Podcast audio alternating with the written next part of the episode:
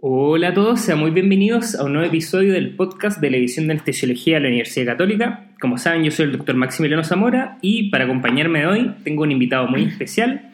Él es el doctor René de la Fuente, es staff de la División de Anestesiología y con él hoy vamos a tener un episodio un poco distinto a los que han visto en el último tiempo, en la última semana y quizá un tema incluso un poco más desafiante, pero hoy con él, él, nos va a ayudar a darnos las directrices de cómo dar una buena anestesia general balanceada y bueno, con esa introducción, muchas gracias, Doc, por acompañarnos hoy y participar en este podcast. Hola, Max. Qué bueno que finalmente logramos reunirnos. Sí. Llevamos casi seis meses tratando sí. de juntarnos a conversar y, y pudimos partir por fin hoy. Sí. Eh, básicamente, la idea de, de nuestra conversación de hoy día es compartir algunos conceptos que nos permitan transformar la combinación de medicamentos que usamos en la anestesia realmente en una anestesia balanceada, o sea, tratar de hacerlos interactuar en las dosis apropiadas para obtener el máximo provecho de ellos y ojalá el mínimo de efectos adversos. Dime tú por dónde empezamos. Perfecto, entonces me parece que comencemos describiendo algunos conceptos básicos. Usted estaba hablando como de, de en el fondo, de cómo aplicar y cómo unir todo en el fondo estos distintos medicamentos, ¿no es cierto? En relación como a los pilares de la anestesia, usted está hablando, ¿cierto? Puede parecer de perogrullo y muy básico, pero hay que recordar que cuando hablamos de una anestesia general hablamos básicamente de tres cosas que se tienen que cumplir. Inconsciencia, analgesia y la ausencia de respuestas autonómicas a estímulos. Si yo cumplo estos tres pilares básicos, estoy dando una anestesia general. Por lo tanto, por, lo tanto, tenemos que lograr que la interacción de los medicamentos pueda darnos estos tres efectos en forma conjunta. Obviamente que no toda la anestesia voy a requerir las mismas dosis y las mismas interacciones de medicamento. Por lo tanto, ¿qué es lo que trato de hacer yo?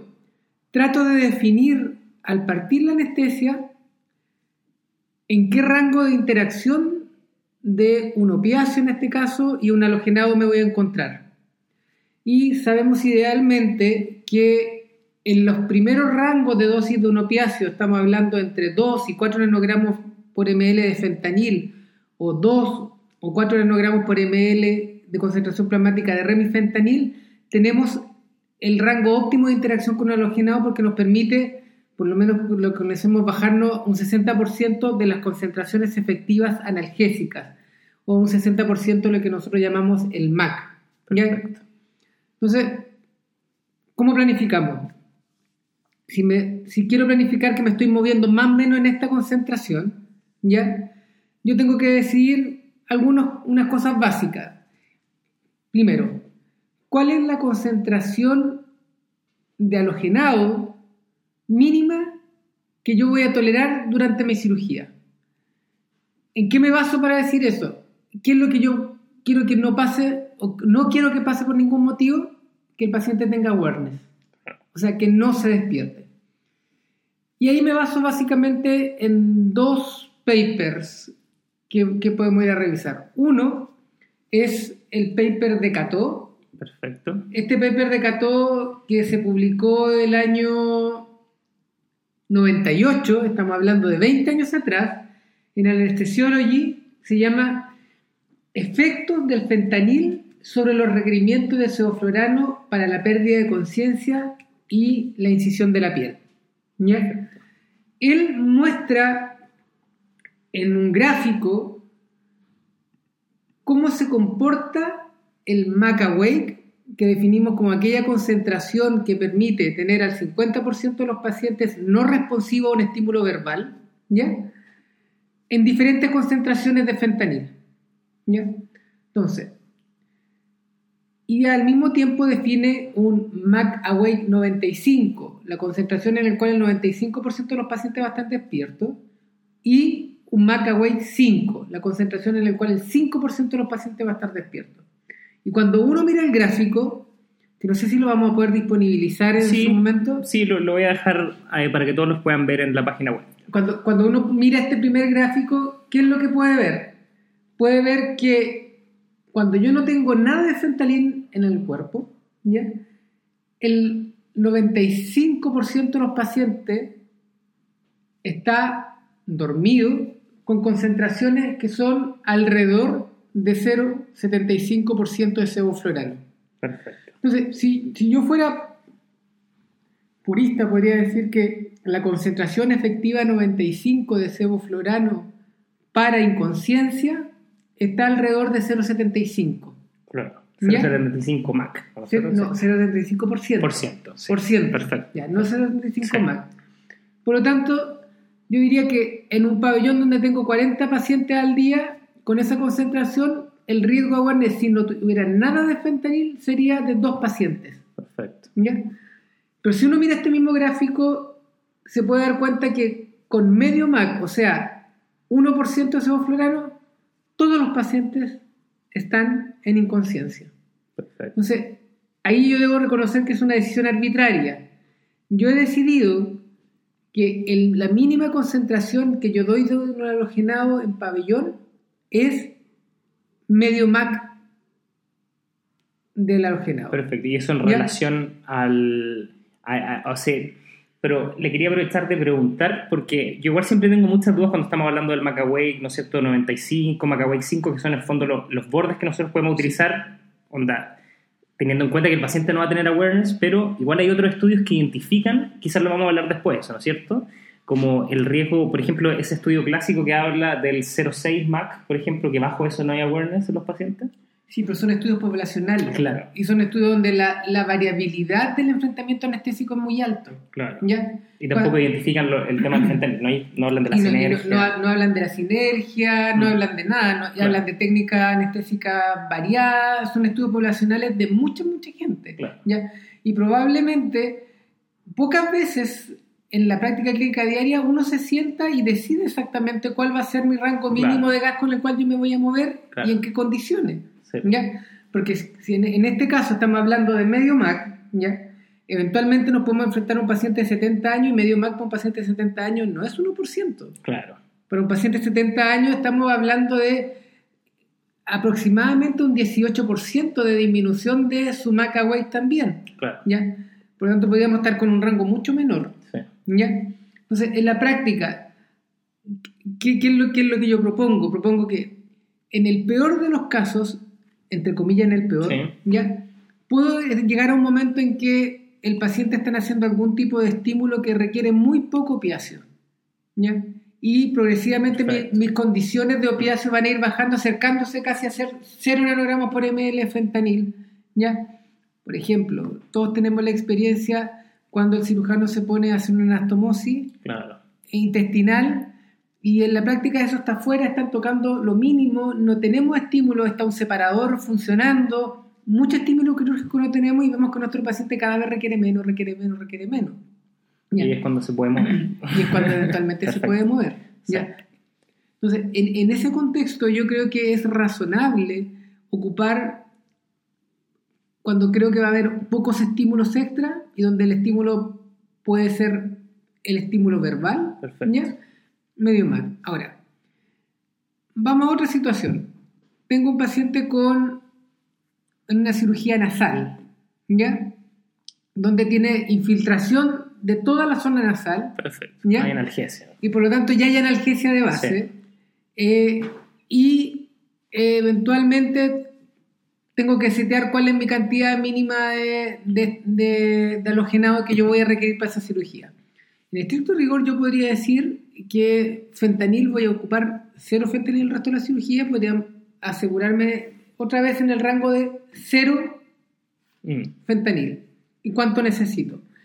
El tema aquí es que la posibilidad de otros estímulos anexos que no sean estímulos verbales empieza incrementarse mucho. Tenemos cirujanos trabajando a nivel de la cara, un tubo puesto, movilización eventualmente en la cara.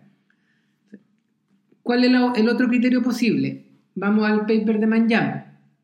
Claro, eso habla de interacción de remifentanil y sevoflurano, ¿no es cierto? Remifentanil sevoflurano, publicado en el año 2006, también en Anesthesiology, y el, el- el paper es opioid, eh, opioide y al- halogenado, sinergia entre opioide y halogenado en anestesia. ¿ya? y hacen un modelo de superficie para comparar Claro. los dos. Entonces, ¿qué es lo que pasa? Cuando uno va a ver y, y hace un, un cuadro muy parecido al que hace Manjaro, ¿ya? Establece una curva, una dosis- concentración efectiva 95 para interacción entre remifentanil y sevoflurano en este caso. Claro. ¿Ya?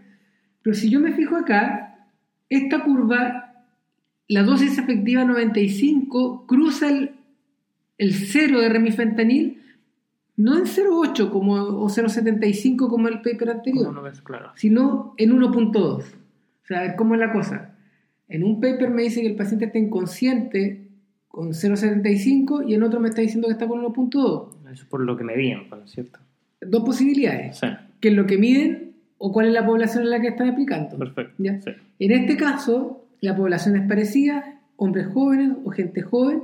La diferencia es que definen en forma diferente inconsciencia. Claro. ¿ya? Y ellos definen que inconsciencia es aquel paciente que no responde a un zarandeo suave. Perfecto. ¿ya?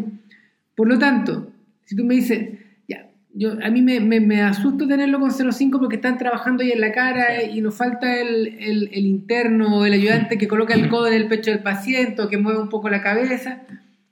Tú puedes elegir Estamos tener un rango más alto y estamos hablando que la dosis efectiva 95, 0,6 del MAC. Perfecto. ¿ya? Entonces, esto es un po- tiene que ver también con el contexto. Si yo tengo cirujanos trabajando en los pies, ya lejos de mi paciente, con una técnica regional y en este caso además con una anestesia mixta, probablemente mis requerimientos de anestésico van a ser muy bajos. ¿ya? Y con poca probabilidad de estímulos externos del paciente, yo puedo elegir que mi rango va a ser 0,5 más y no bajarme a 0,5 más. Perfecto. Al contrario, cuando tengo pacientes que pueden estar sometidos a un muy buen sistema analgésico que ya no ha estado precisamente por mi anestesia balanceada, pero que te- puedo tener otro estímulo, yo digo, yo no me voy a bajar de 0,6 más. Perfecto. ¿ya? Claro.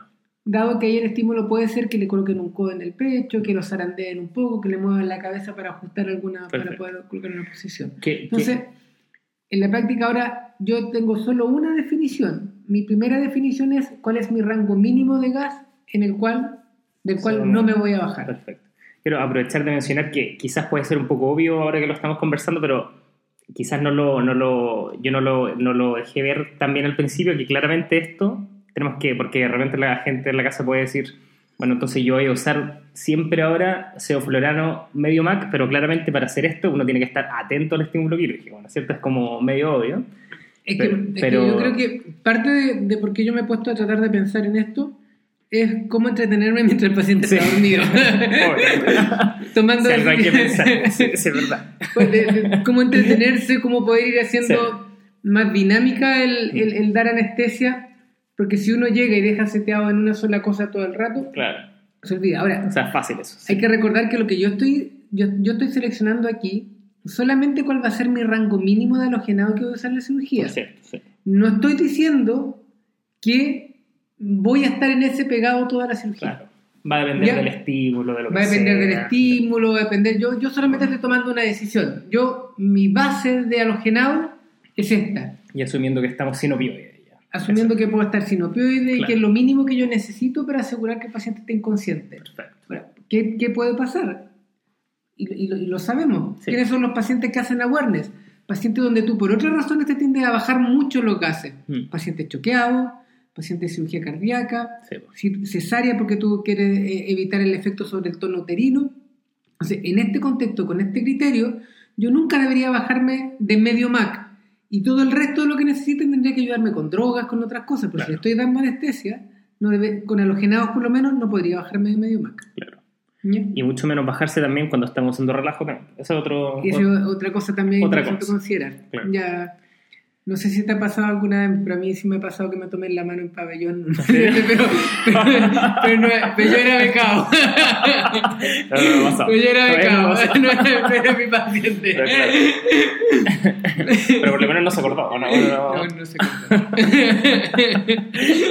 Pero eran, eran en los tiempos que estábamos recién usando TIVA. Ya. Hace años atrás usábamos TIVA no TCI. Mm. Y me recuerdo que con Propofol, siendo becado de, de Hernán Muñoz, uno de nuestros staff históricos, eh, un paciente en algún momento me tomó la mano y ahí supe también lo importante de no relajar Claro. a un paciente. Por lo menos tener eso para monitorizar. Exactamente. Sí, es verdad.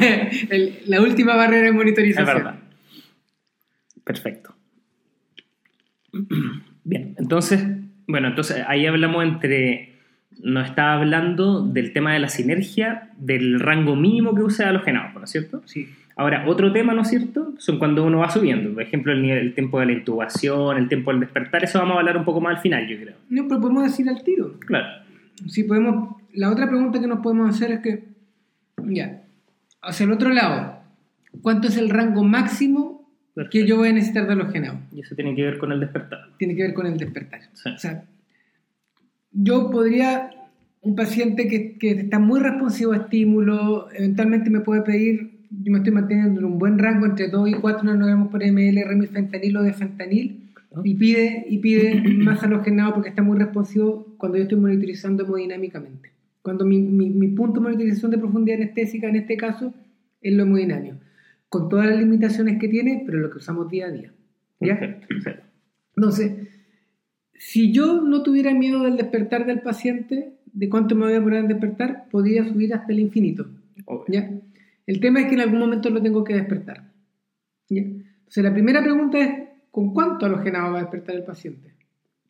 Claro, Entonces, vamos otra vez a, a, Cató. sí, Y ahí nos sirve bastante Cató, porque Cató hace la curva de cuándo está el 95% de los pacientes despiertos. O sea, uno de cada 20 eventualmente todavía puede no estar despierto. claro.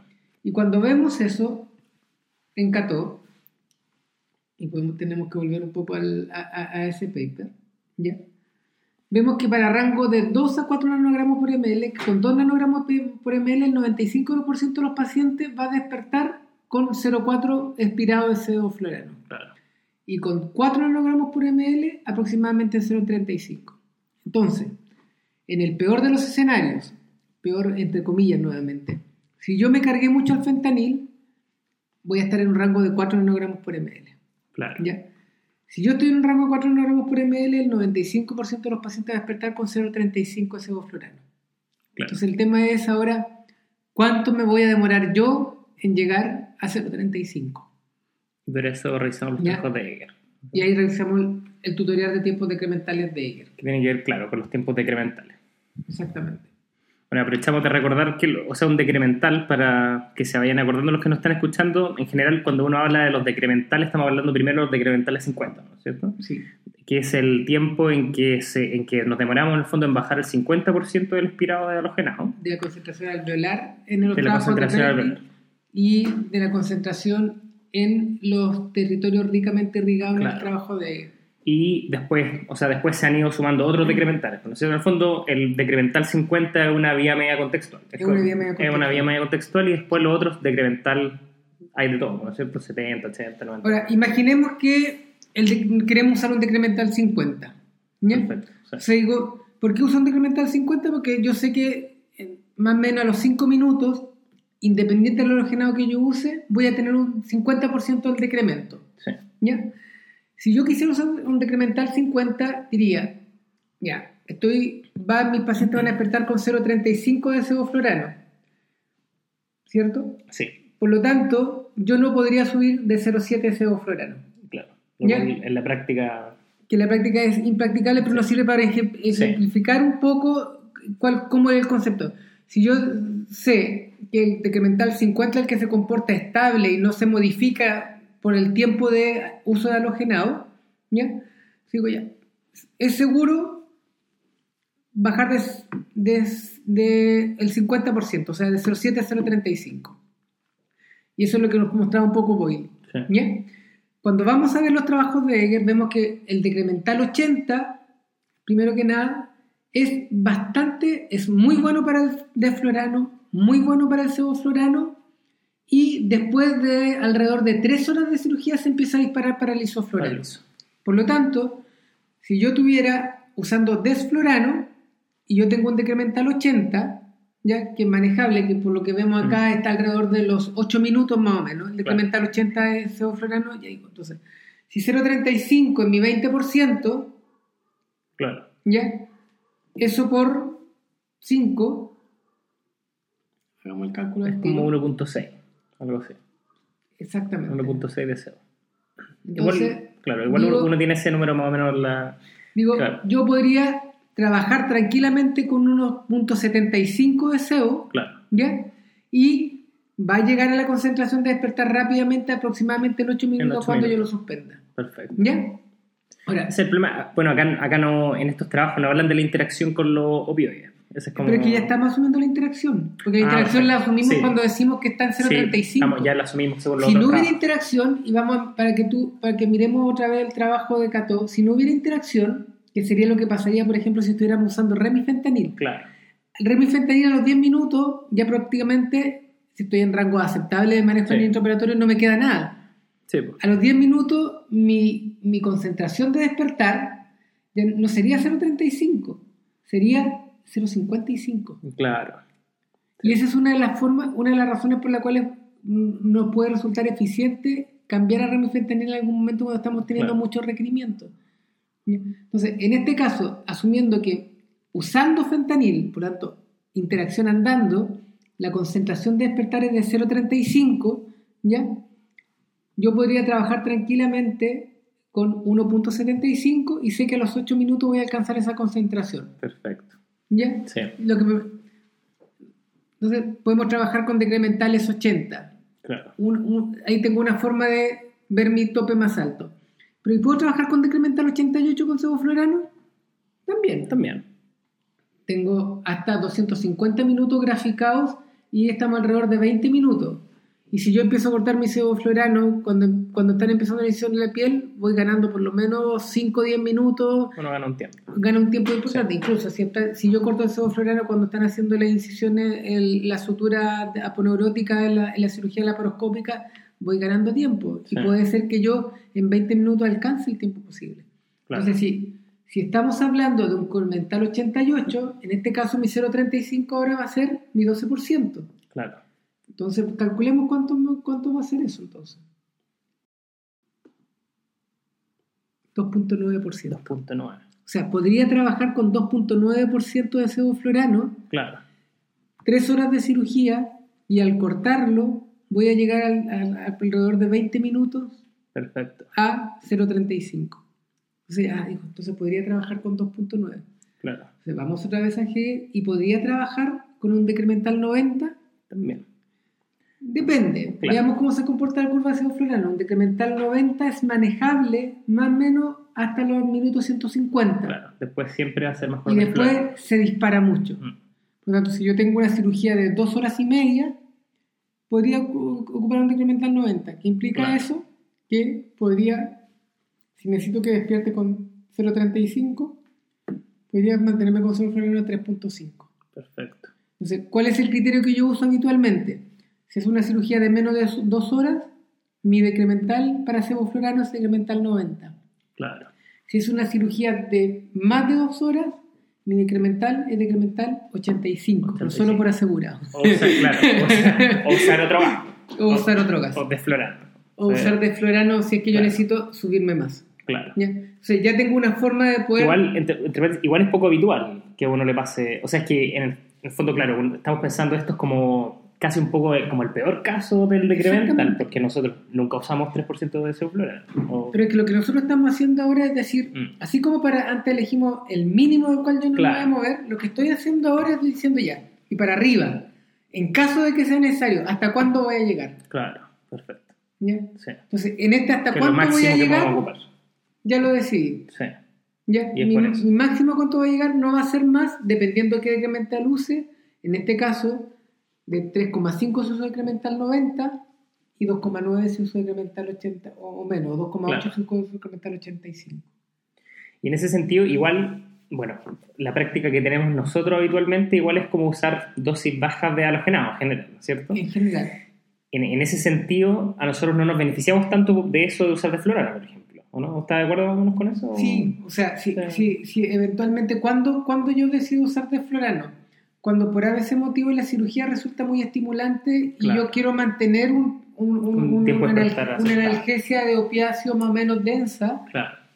pero un tiempo de despertar que no sea tan terrible. Mm. Entonces, en la práctica cuando yo veo que o me estoy subiendo de- el halogenado, yo puedo hacer, me cambio de florano. Claro, Pero mi otra alternativa es que me saco el fentanil y me cambio a fentanil. claro. De manera de trabajar con tiempos decrementales, pero en el rango de cero opiáceo al final de la cirugía. Claro, perfecto. Entonces ahí ya mi base no va a ser 0.35, sino que mi base va a ser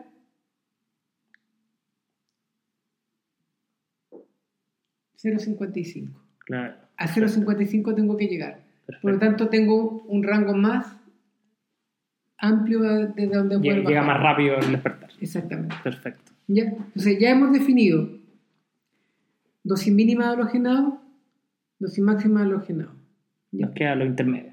¿Qué me, qué me queda definir ahora? Respuesta a estímulos. ¿Y cuál es el principal estímulo que, independiente de la cirugía, nosotros la gran mayoría de veces le provocamos a los pacientes? Mm. La laringoscopía. Claro. ¿Ya? Y para eso son otros conceptos los que usamos, ¿no es cierto? Estamos hablando de Mac, Mac Awake, falta el Mac Bar, que eso no lo hemos MacBar, hablado. no sí. hemos hablado de No. MacBar, ¿ya?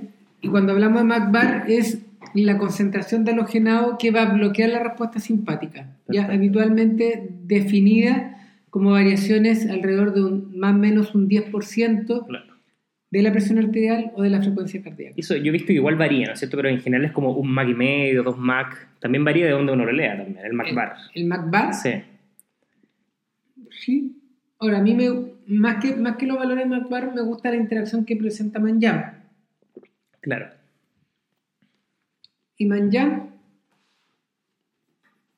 Que también es eh, interacción de remifentanil y florano, ¿no es cierto? remifentanil florano. Pero Manjam hace una cosa rara. Cuando quiere ver analgesia, ¿ya? hace una mezcla de conceptos. De hecho, él define respuesta o no respuesta en base a el movimiento, que es como nosotros habitualmente definimos analgesia, Claro. ¿ya? Pero también en base a la respuesta hemodinámica, incrementos del 10% de la frecuencia cardíaca o la presión arterial. Claro. ¿ya?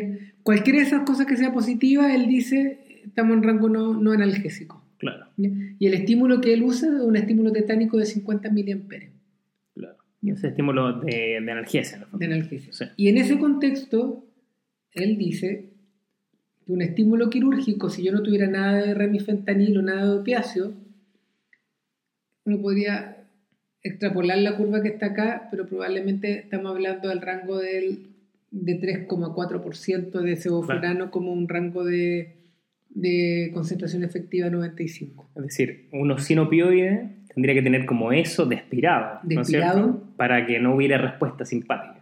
Pero ¿cuál es el problema con eso? Sí. Es El, muy- el impacto hemodinámico. el impacto hemodinámico. Entonces, una de las formas, o como yo lo hacía hasta hace un tiempo atrás, te descubrí otro paper que te voy a mostrar, ¿Ya? Era que yo decía, si yo me estoy moviendo en un rango de 2 a 4 nanogramos por ml, mi concentración efectiva 95, según Manjam, está alrededor de 1,5% de sevoflurano. Perfecto. ¿ya? ¿Qué significaba eso? Que cuando yo planificaba mi inducción, el momento de la laringoscopía, yo planificaba para tener alrededor de 2 a 4 nanogramos por ml de concentración plasmática, ya sea remifentanil o fentanil, y una, y un- una concentración de halogenado de 1.5%. Asumiendo que con esa concentración de halogenado, la probabilidad de respuesta hemodinámica a la laringoscopía la disminuía. No es comparable un estímulo tetánico a una laringoscopía, sigue siendo un estímulo mayor, Claro. pero tengo un rango ya en el cual moverme clínicamente. En general, esto igual varía, pero en general cuando hablan de 3 nanogramos por ml, igual son como 3 nanogramos, o sea, son 3 gamas por kilo, finalmente. Es similar. ¿no? Sí, yo, yo tiendo a tratar de usar algún simulador. Hay simuladores Sí. que tú puedes bajar a tu Sí, yo teléfono creo que esa es la mejor y empezar a hacerte la, la- Sí. la mano. Tú colocas las dosis, colocas los datos demográficos del paciente y antropométricos y ve ya, si le coloco 3 nanogramos por ml por kilo, 3, microgramos por kilo a este paciente, ya, ¿en qué rango me Mm. voy a mover? De, de concentración plasmática o concentración sitio-efecto. Claro. Yo creo que ya, ya, ya tenemos tecnología suficientemente Claro. amigable como para poder contar en nuestros teléfonos, nuestros smartphones, algún, alguna aplicación que nos permita movernos en rango. Pero Claro. en general, Más o menos. 2 a 3 microgramos por kilo de, de fentanil en la inducción, llegamos entre 3 y 4 nanogramos por ml de concentración plasmática, Claro, de concentración sitio-efecto. Perfecto. ¿Ya? Recordar que esa concentración se alcanza al, al minuto 4. Sí. Ya. Por lo tanto, cuando yo quiero tener esa El concentración... remifentanil, ¿no es cierto? en remif- eh, no, en remi- depende cómo lo hagan remifentanil. Claro. El fentanil lo alcanza al minuto 4 y Sí. el remifentanil, si usted tiene una infusión, recuerda que una infusión demora 4, Sí, a 5. 4 a 5 T medio KO Mm. eh, o concentraciones media sitio efecto Para llegar a. para llegar a un a equilibrio. state state. ¿ya? Mm. Entonces, hay, hay que jugar un poco con eso, pero hasta, hasta hace poco tiempo atrás yo trataba de tener una concentración entre 1.5 de sevoflurano expirado. Obviamente, mientras más años iba ajustando eso, quitándole el 6% por cada década vida. Asociado al nivel de fentanil. Pero hace un, uno o dos años atrás descubrí otro trabajo, un trabajo súper interesante que se publicó en el British Journal en el año 2013. Este es un grupo chino que lo que hace es establece dos curvas de interacción entre remifentanil y sevoflurano. Una curva para la ausencia o presencia de respuesta hemodinámica al estímulo de la laringoscopía, perdón, al estímulo de la laringoscopía Claro. y la otra es para depresión cardiovascular. Entonces, calcula o modela para concentraciones de 0, 1, 2, 3, hasta 10 nanogramos por ml de sitio efecto remifentanil, cómo es su curva de respuesta en población de respuesta a la laringoscopía y cómo es su curva de, de depresión hemodinámica, porque finalmente Claro. lo que yo quiero es, en el mundo ideal, Claro. que el paciente yo pueda inducirlo, llevarlo a un plan anestésico en que le pueda hacer una laringoscopía, pero que no se me hipotense ni antes, Y que de tampoco y tenga no se hipotense después de que es Claro. lo ideal. Obvio. ¿Ya? Y cuando empezamos a mirar este trabajo, y finalmente lo- a lo que llegué yo acá, que bajé más mi dosis de semoflurano. ¿Ya? En caso de remifentanil, una curva me dice que cuando yo tengo una concentración de remifentanil de 6 nanogramos por ml, ¿ya? y una concentración de un 1% de sevoflurano, mi probabilidad de que yo tenga una respuesta hemodinámica a la es de un 10%. Perfecto. Baja. Súper baja, Súper baja. súper baja. Mm. ¿ya? Y a esas mismas concentraciones de sevoflurano, a 1%, ¿ya? y con 6 nanogramos por ml de remifentanil, mi probabilidad de depresión hemodinámica también es súper baja. Claro. Entonces sería como la interacción ideal. Exactamente. Perfecto. ¿ya? O sea, probablemente, cuando yo sé que no son totalmente equipotentes el remifentanil que el fentanil, Claro. Pero si yo estoy moviéndome en rangos de 4, probablemente 1.2 de sevoflurano para el momento de la similar. sea más, más Sí. que suficiente. Claro. ¿ya? Entonces ya ahora ya tengo otra cosa más que ya sé. Sé, decidimos cuál es mi concentración mínima de sevoflurano, cuál es mi concentración máxima de sevoflurano, cuál es la concentración que voy a querer para el momento de la laringoscopía. Claro. Lo mínimo para la Ya. intubación. Y ahora quiero saber qué cosa, porque pasa tiempo entre que yo tengo un paciente intubado y parte realmente la cirugía. Claro. ¿ya? ¿Qué concentración quiero tener para partir la cirugía? Y probablemente lo que yo voy a querer es una concentración efectiva 95 analgésica, Claro. ¿cierto? Y de ese punto, o sea, igual hay que considerar ahí, en general va a disminuir, o sea, eso considerando disminu- disminución del opioide y de todo eso. ¿cierto? Pero que en general me voy a mover entre rango de 1 o 2 nanogramos por Claro, ml en todo ese rato. Sí. ¿ya? Y ahí yo puedo, si quiero ser conservador, puedo volver otra vez a las curvas de Cato. ¿Ya? Y volver Y el- acá, y acá- ahora a las curvas de Mac. Claro, eso acá, eso queríamos, acá ya no, no estamos hablando de Macaway, ¿no es cierto? No. Eso, no, Asumiendo de que nunca me voy a bajar de lo mínimo. claro. Estamos Ya- hablando de a movimiento eso, analgésico. A movimiento. Sí, perfecto. Si me voy a las curvas de Cato y si estoy en 2 nanogramos por ml, probablemente 1.4 es suficiente para el momento de la incisión. Claro. Y porque el 90% de los pacientes va a estar con analgesia con 1.4 y 2 nanogramos por ml de fentanil. Perfecto. ¿ya? Y obviamente, partido de la cirugía, me empiezo a ajustar a los requerimientos que tiene el paciente, porque yo aquí solamente estoy seteando mis límites en los cuales me muevo. Sí. Pero ¿quién va a determinar en exactamente qué concentración requiere ese paciente para ese momento de la cirugía? Es el paciente. Obvio. Y lo que está pasando finalmente. Por eso, por eso le menciona, hay que estar atento. Hay que estar atento. Yo creo, yo, Sí. yo creo que es parte Obvio. de lo entretenido de esto. Sí. ¿sí? El, el- el pensar, el razonar cómo yo hago la mejor interacción es una forma de estar atento, de estar ahí, de, de hacer entretenida la anestesia. Claro. Porque como decía, también es fácil en el fondo ponerse a tres y olvidarse. Sí. Yo recuerdo que cuando estaba haciendo Claro. la beca tenía un becado de, de- de anestesia cardiovascular que me decía que existían dos tipos de anestesistas. aquellos que entregaban a su paciente y que toda la cirugía había estado parejita y aquellos que era un verdadera montaña rusa para arriba y para abajo todo el Claro. rato. Ahora el tema es que el único que se da cuenta es nosotros. Sí, El resto del equipo en general no se da cuenta de eso. es verdad. Y pareciera, cada vez a la luz de la evidencia, no es así, que no fuera tan importante. Cada vez sabemos que anestesia de más sí afecta al paciente. Es mala. sí. ¿ya? No Anestesia sé. de menos Claro, también tiene su respuesta a estrés asociada y también afecta al paciente. claro. Por lo tanto, yo creo que uno tiene la obligación de ser un poco más fino en ese manejo y tratar de que tu paciente sí sea muy, muy estable durante toda la cirugía. Claro. Me gustó eso que, que dijo, porque ni siquiera el tema del awareness y que se mueva es como, es como los extremos, ¿no es cierto? Exactamente, Claro. es, es como el Sí, dente. es como el dente, claro. ahora no estamos estamos- ni siquiera hablando de eso. en el No, fondo. Sí. no, ahora estamos hablando de la fineza suficiente para dar una Claro. buena anestesia que va a impactar en tu paciente positivamente o por lo menos que no va a impactar negativamente. Claro. Ahora, independiente que el, que el único que se dé cuenta eres tú. Claro. Sí, bueno. Exactamente. Pero de que influye, influye. Influye, sí. Por eso por lo menos lo tratamos de hacer lo mejor posible. Exactamente. Perfecto. Bueno, y con eso concluimos el episodio de hoy. Le quiero dar muchas, muchas gracias al doctor René de la Fuente por hablarnos de este entretenido capítulo. Y de todas maneras queda abierta la, la invitación. Ya estamos conversando para un siguiente episodio, así que muchas gracias, doctor.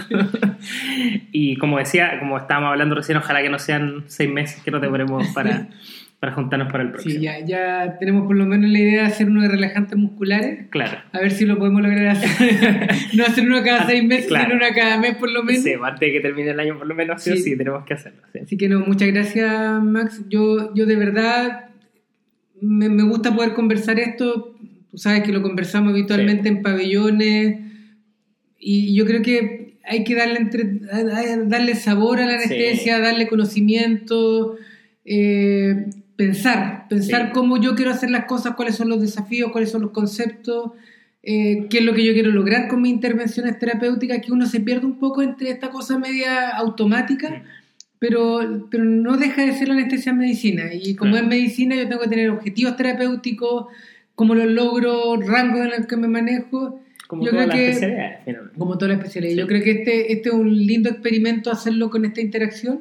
Y a ver si nos juntamos a conversar de relajantes musculares y hacemos un ejercicio más o menos parecido. Perfecto, me encantó. Y bueno, y me sumo a eso, así, claramente la anestesia es como todas las especialidades, pues, ¿no es cierto? Y claramente esto ayuda a revitalizar a la gente, por lo menos como nosotros, que claramente nos apasiona estos temas que para otros pueden resultar fomes, pero por lo menos para nosotros muy entretenido. Eso, bueno, muchas gracias por escucharnos. Le quiero dar de nuevo gracias al doctor René de la Fuente por acompañarme el día de hoy y recuerden seguirnos en la página Facebook del podcast de la edición de anestesiología, en el Twitter de Anestesiología UC y como siempre les recuerdo mi mail. Ustedes saben que yo respondo mi mail a diario. La última semana ha estado un poco más eh, más lento contestar los mails, pero mi mail es mszamora.c.cl. Ahí me pueden preguntar lo que quieran, les pueden preguntar preguntas también al doctor René de la Fuente si les queda alguna duda con respecto al tema de hoy. Y como siempre les pido darme ideas para nuevos episodios y poder ir grabando lo que ustedes me vayan diciendo. Como siempre, les quiero dar muchas gracias por escucharnos. Yo soy el doctor Maximiliano Zamora, en nombre del podcast de la edición de Anestesiología de la Universidad Católica. Que les vaya muy bien y que tengan una muy buena semana. Chao. Bueno.